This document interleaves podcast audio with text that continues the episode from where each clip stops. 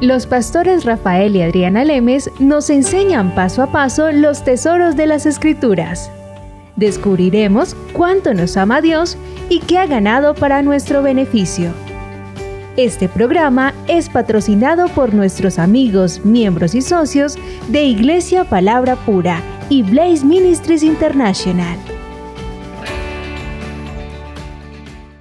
Bueno, Rafael, estamos nuevamente eh, enseñando acerca de finanzas, un tema bastante controversial en el cuerpo de Cristo por los abusos que se han cometido, eh, alrededor del mundo con este tema, aprovechándose ciertas personas de los principios que enseña la palabra de Dios.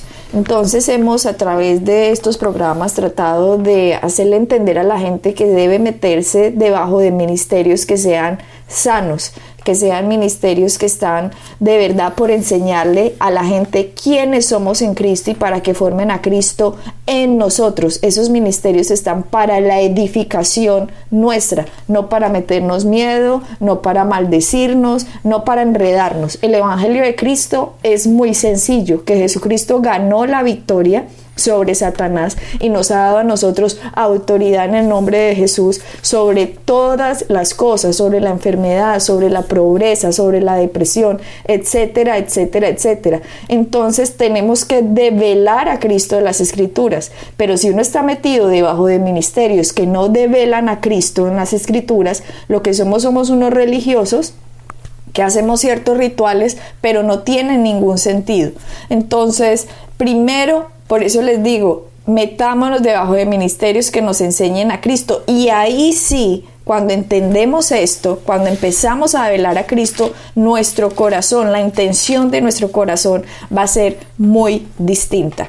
Así es, Adriana, con respecto a lo que tú estabas diciendo, fíjate, ah, leamos primeramente el, en Romanos capítulo 1, en el versículo 1, el versículo 2 dice, Pablo, siervo, uh, siervo de Cristo Jesús, llamado a ser apóstol, apartado para anunciar el Evangelio de Dios, que es por medio de los profetas que había prometido en la Sagrada Escritura.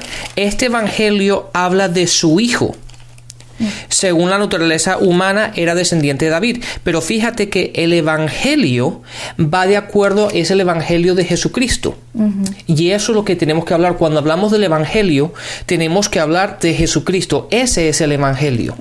Muchas veces las personas dicen, no, pero es que estamos predicando el Evangelio, pero lo que están predicando son sus opiniones, están, eh, eh, eh, están predicando o enseñando lo que está pasando en el mundo, están hablando de un montón de cosas, pero no del Evangelio, porque el Evangelio es Jesucristo. O están hablando del Antiguo Testamento, Rafael, sin develar a Cristo en el Antiguo Testamento. Y si recordamos después de la resurrección de Cristo, que Jesucristo se encontró con dos personas que iban caminando, que ellos no sabían que era Cristo, él les dice, ¿por qué están tristes? Porque ellos iban cabizbajos y le dijeron, es que acaso no sabes lo que pasó en Jerusalén y cómo crucificaron al Cristo y nosotros pensamos que ese era, bueno, entonces Jesucristo dice las escrituras que en todo el camino que se fue caminando con ellos, empezó a develarles a Cristo en todos los profetas. O sea, empezó a decir en Génesis, Éxodo, Levítico, Deuteronomio, Números, eh, todos los profetas que ustedes leen, ahí estaba escondido la figura de Cristo. Y lo que estaba sucediendo es que eso estaba escrito para llevarnos a la cruz de Cristo, para que entendiéramos la salvación de Cristo. Ahora, si después de que tenemos a Cristo nos devolvemos a los profetas, lo que estamos haciendo es ir en retroceso. Nosotros tenemos que avanzar y el avance está en la cruz de Cristo. Y si no enseñamos la cruz de Cristo, no estamos enseñando el mismo evangelio que se enseña en el Nuevo Testamento. así es. Y eso, y eso que acabas de decir, lo que yo comenté en, en lo que leí de Romanos 1, capítulo, ah, en el Romanos 1, el versículo 1 y 2, que a Pablo dice, este es el Evangelio y el Evangelio habla de Jesucristo, habla de su Hijo. Jesucristo. Y después, obviamente, eso lo vemos, lo vemos repetidamente en las cartas de Pablo. Y una de las cosas que, ah, que Pablo le comenta en Gálatas es cuando una vez que le había predicado, le dice, ¿dónde, ¿por qué se han alejado del evangelio de que yo les prediqué, del evangelio de la gracia? ¿Por qué están volviendo otra vez a las obras? Entonces, básicamente, el evangelio son las buenas nuevas. El evangelio habla de Jesús. El evangelio habla de Cristo. Y siempre el evangelio nos lleva a la cruz, a lo que Jesucristo hizo por nosotros. Entonces, la función de los cinco ministerios es que la congregación, que las personas que están escuchando de Cristo dependan de Cristo, no que dependan del que está enseñando. Así es. Entonces, cuando ya dependen de Cristo, las personas pueden crecer en el conocimiento de Dios y por lo tanto la bendición los puede alcanzar porque la persona está siguiendo a Cristo. Pero cuando yo estoy exaltando a mi nombre, yo, Adriana, Rafael, cuando yo hago, eh, cuando hago, exalto mi nombre para que la gente me siga a mí, estoy muy equivocada. No estoy haciendo que la gente dependa de Cristo. Y de, de, hecho, en Filipenses, Pablo advierte eso. En Filipenses capítulo 2, versículo 3, dice, nada hagáis por egoísmo o por vanagloria. Vanagloria es yo, soy yo, yo la super yo, la super ungida, ¿no? No, dice, nada hagas por egoísmo o por vanagloria, sino que con actitud humilde cada uno de vosotros considere al otro como más importante que a sí mismo, no buscando cada uno sus propios intereses, sino más bien los intereses de los demás. Haya pues en vosotros esta actitud que hubo también en Cristo. Entonces, Pablo está diciendo, mire, usted no busque sus propios intereses, por lo tanto, una persona que se mete en el ministerio, si tiene el corazón de voy a ver qué puedo yo hacer en este ministerio para mis intereses, no sirve para el ministerio. Sí, Adriana, y ahora que estás, te estás metiendo por esa parte, déjame a decir una cosa y que la gente entienda esto. últimamente está muy de moda el ponerse títulos. La gente le encanta ponerse títulos, profeta, apóstol, pastor, evangelista, y tienen todos estos títulos antes del nombre. Parece que tuvieran, eh, que son evangelistas, profetas y todo esto, ¿verdad? Y eso está muy de moda, pero realmente lo que deberían hacer es permitir que su don, que el, los frutos de su ministerio hablen por sí mismos. La razón que a mucha gente le encanta los títulos es porque se siente más importante o para que la gente cuando oiga, eh, sí, o cuando la gente vea los títulos digo, oh, no, no, entonces tenemos que ir a oír a esa persona o tenemos que ver a esa persona. No, dejemos que la unción que está en nosotros, el llamado que está en nosotros, los frutos que salen de nuestro ministerio, de nuestras vidas, hablen por sí mismos. Yo no tengo que llamarme profeta, no sé qué, o profesor de no sé qué. Maestro. maestro. Rafael. Yo simplemente me llamo Rafael y, y trabajo en el ministerio, hago el trabajo hago mi función como maestro y enseño, pero yo, yo simplemente hay que dejar que la unción y el llamado, el don que tenemos en nuestra vida, hable por sí mismo. No hay necesidad de exaltarme yo y de llamarme esto y llevar y que yo hago esto. No, no, no, sino simplemente que el fruto demuestre lo que es. Una naranja, un árbol de naranja no tiene que ir diciendo, no, es que yo produzco naranja. No, no, el fruto te dice lo, el árbol que es. Así de sencillo. Entonces simplemente tenemos que volver a Cristo. Llegar ahí y sentarnos y descansemos en Él y en la unción y el llamado que tenemos en nuestras vidas. Sí, el ejemplo que dices del árbol de naranja. Yo no he visto hasta ahora ningún árbol que tenga dentro del árbol, en el frente, soy el árbol de naranja. No, ningún árbol le he visto ningún título que dice eso. El árbol simplemente por sí solito muestra las naranjas y la gente que lo ve dice, ah, ese es un árbol de naranja. ¿Por qué? Porque le ve los frutos. Entonces a mí no me pueden decir, eh, yo soy la profeta Adriana o la apóstol o la evangelista. No, que mi trabajo hable por mí que lo que se demuestre, que lo que yo estoy diciendo sea lo que hable por mí, no mi título. Porque mi título, sin yo demostrar absolutamente nada, me sirve para nada. Simplemente pone una barrera entre la gente y yo. Y tenemos que quitar las barreras, porque Jesucristo es muy sencillo. Tenemos que hacer es que la gente dependa de Cristo. Y de hecho en Filipenses, si nos vamos a otro versículo, en Filipenses 2, miremos desde el versículo 19, estoy leyendo ahora la, la versión de las Américas, dice, mas espero en el Señor Jesús enviarles pronto a Timoteo, a fin de que yo también sea alentado al saber de vuestra condición, pues a nadie más tengo del mismo sentir mío y que esté sinceramente interesado en vuestro bienestar, porque todos buscan sus propios intereses y no los intereses de Cristo, pero vosotros conocéis sus probados méritos que sirvió conmigo en la propagación del evangelio, otra vez el evangelio son las buenas nuevas, que sirvió en la propagación del evangelio como un hijo sirve a su padre. Miren aquí la función del ministerio. Pablo está hablando de Timoteo. Timoteo era el pastor de la iglesia de Efesios y les está diciendo, miren, Timoteo no está buscando sus propios intereses.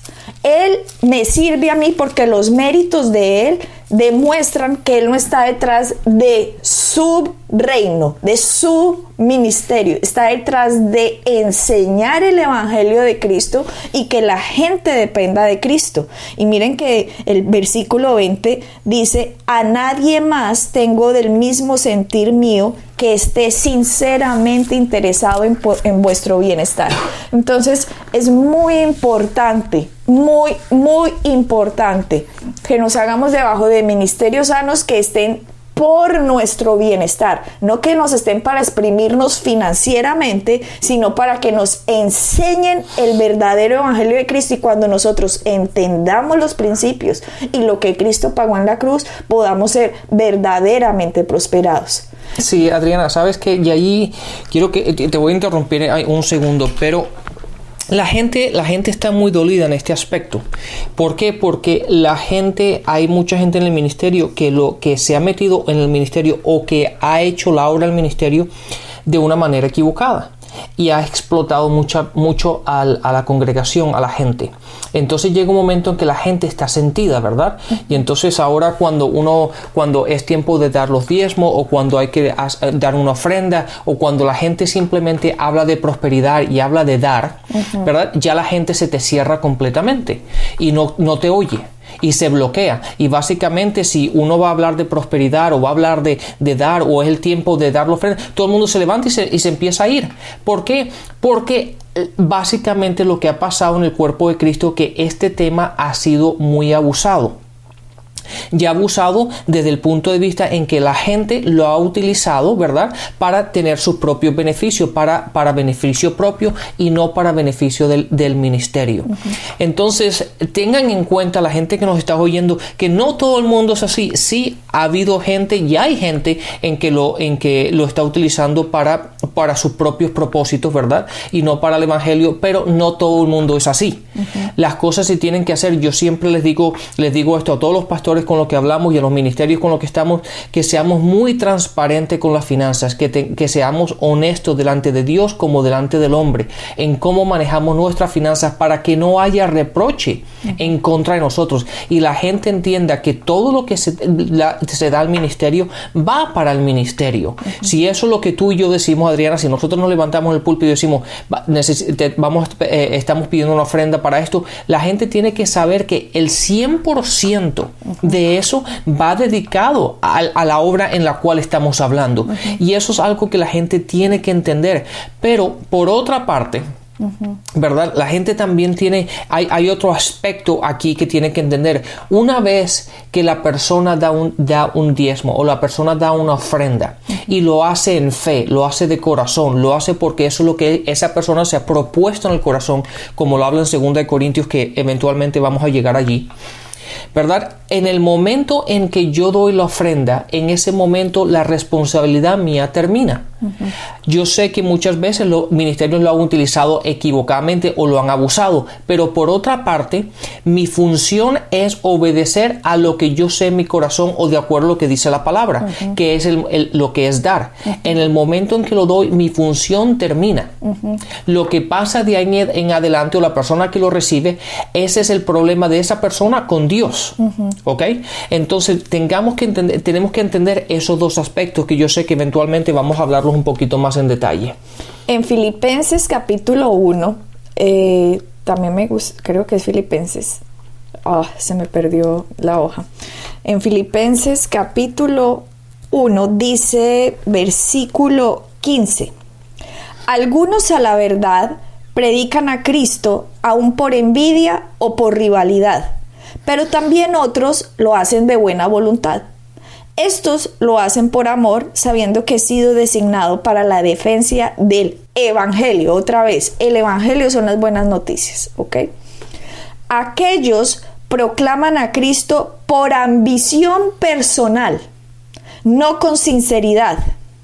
Entonces, ojo, por eso vuelvo y les digo, observen muy bien el ministerio en que se están metiendo y que el ministerio predique el evangelio, que son las buenas noticias de la cruz. Mm. El evangelio es lo que Cristo hizo, lo que Cristo ganó. Todo el Antiguo Testamento apuntaba a Cristo, la ley apuntaba a Cristo, todos los profetas hablaban de Cristo. Ahora que nosotros tenemos la revelación de lo que Cristo es, no nos devolvamos a las sombras, quedémonos con lo real, ya que ha sido descubierto el misterio que en el Antiguo Testamento no estaba. Ahora, cuando tenemos ya estas cosas claras y entramos y ya hemos explicado que pasamos del reino de las tinieblas al reino de la luz, desafortunadamente el Dios en el reino de las tinieblas es el dinero. ¿Ok? La serpiente hoy es el dinero. Entonces, en la Biblia dice Lucas 16, 13, no podéis servir a Dios y a las riquezas. De hecho, la gente, si ustedes no, no, no estamos hablando nada extraño, todo el mal que se ha hecho por el dinero. Por el dinero pasan las cosas más horripilantes que se puedan imaginar. Y de hecho, primera de Timoteo 6.3 dice, primera de Timoteo 6.3. Primera de Timoteo 6.3 lo puedo leer yo en la traducción que tengo. Si alguien enseña estas falsas doctrinas, apartándose de la enseñanza de nuestro Señor Jesucristo y de la doctrina que se ciña a la verdad de la religión. No, ese no era el versículo que estaba buscando. Seguramente estabas hablando de 1 Timoteo 6.10. Ah, ok. 6.10 dice, porque el amor al dinero es la raíz de toda clase de mal. Ah, ese era, perdón. 1 Timoteo 6.10 dice que el amor al dinero es la raíz de todo el mal. Ahí dice que el amor al dinero es la raíz de un poquito de mal. No. de algunas cositas. De todo nos está diciendo la Biblia que la raíz de todo el mal es el amor al dinero, no el dinero. Exactamente, no, eso, esa es la aplicación, no el dinero en sí, porque el dinero, como hemos dicho anteriormente, el dinero simplemente es una herramienta que tenemos aquí en la tierra para que, se utiliza, ¿verdad?, para obtener cosas. Ajá.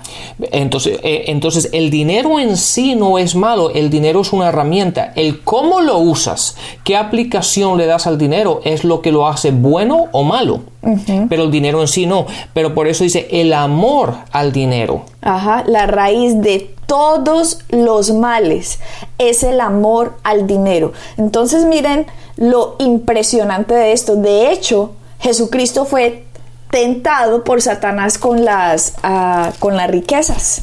Si miramos, ¿y por qué con las riquezas? Porque en la caída del hombre toda la gloria, digamos, todo lo que pertenecía al hombre, en el sistema de Satanás se lo empieza a manejar, porque en la caída el hombre deja que Satanás se convierta en el Dios de este siglo. Y Satanás empieza a manejar absolutamente todo a través de las, de las riquezas o del dinero. Entonces en Lucas 16, 13, si vamos ahí, Lucas 16, cuando estaba tentando a, perdón, no es Lucas 16, cuando estaban las tentaciones de Cristo, Lucas, me ayudas a buscar las tentaciones, en Lucas 4, perdón, en Lucas 4, en el capítulo 6, está, eh, Jesucristo estaba y le, Lucas 4, versículo 6. Versículo 6, Lucas 4, versículo 6, dice, y le dijo el diablo, está hablando a Cristo, a ti te daré toda esta potestad y la gloria de ellos. Si miramos en el capítulo, en el versículo 5 dice que le llevó el diablo a un monte alto y que le mostró en un momento todos los reinos de la tierra. Y en el 6 dice, te daré toda la gloria de ellos porque a mí me ha sido entregada y a quien quiero la doy. Observa, el diablo le está diciendo a Cristo, la potestad de todos los reinos de la tierra me ha sido entregada. ¿Quién se la entregó? Obviamente el primer Adán. Se la entregó el primer Adán. Entonces, cuando está en la tentación, el diablo le dice al segundo, al último Adán, mire, toda la potestad, todas las riquezas me han sido dadas a mí. Y si usted si postrado me adorareis, todas serán tuyas. En el versículo 7 dice eso. Y Jesucristo le responde en el 8, vete de mí, Satanás, porque escrito está, al Señor tu Dios adorarás y a Él servirás. Mira lo que está pasando aquí. Jesucristo le dijo, yo solo voy a adorar al Señor mi Dios. ¿Por qué? Porque hay la posibilidad también de adorar las riquezas. Exactamente. Adriana, espérate un momento y ahora lo, vamos a hacer.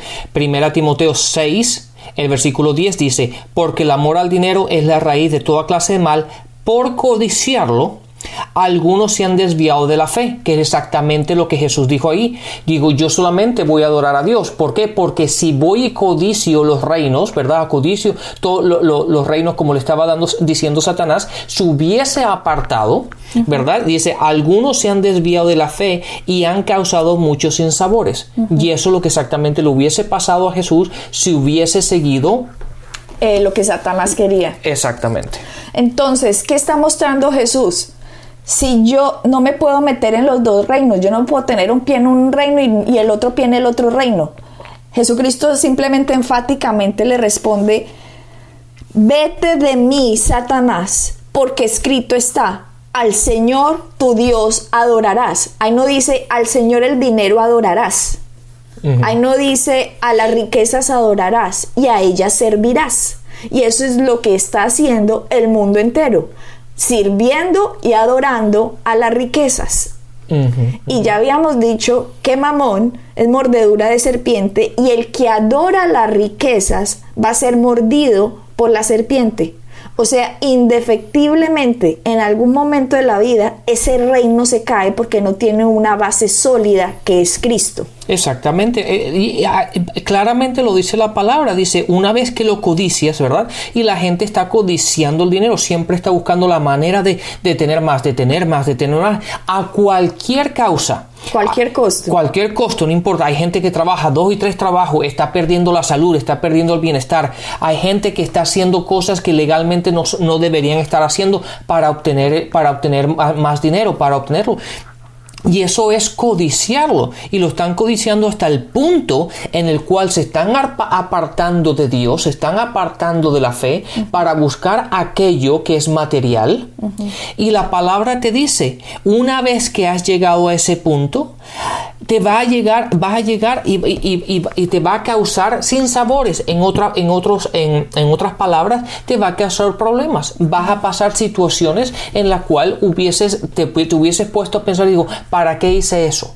O ¿para qué llegué a este punto y... ¿Y, ahora cómo salgo? Y ahora cómo salgo. ¿Por qué? Porque llegaste al punto en que te apartaste de Dios y empezaste a permitir que las riquezas, el dinero, sea tu Dios. O de hecho no se ha apartado de Dios, porque podemos decir que es una persona que no ha nacido de nuevo, pero el Dios de este mundo lo ha llevado a que codice las riquezas, porque el mundo es manejado por el dinero, por la plata. Entonces, cuando una persona está manejada, dirigida y guiada a través de ese del dinero, ese es su Dios. Tienen que entender que ese es su Dios y ese Dios es mordedura de serpiente. Ese Dios le va a hacer pagar lo que él ha hecho. Entonces, cuando llegamos a Cristo y nacemos de nuevo, nuestro espíritu nace de nuevo, pero nuestra mente, nuestra carne todavía está acostumbrada a la vieja naturaleza.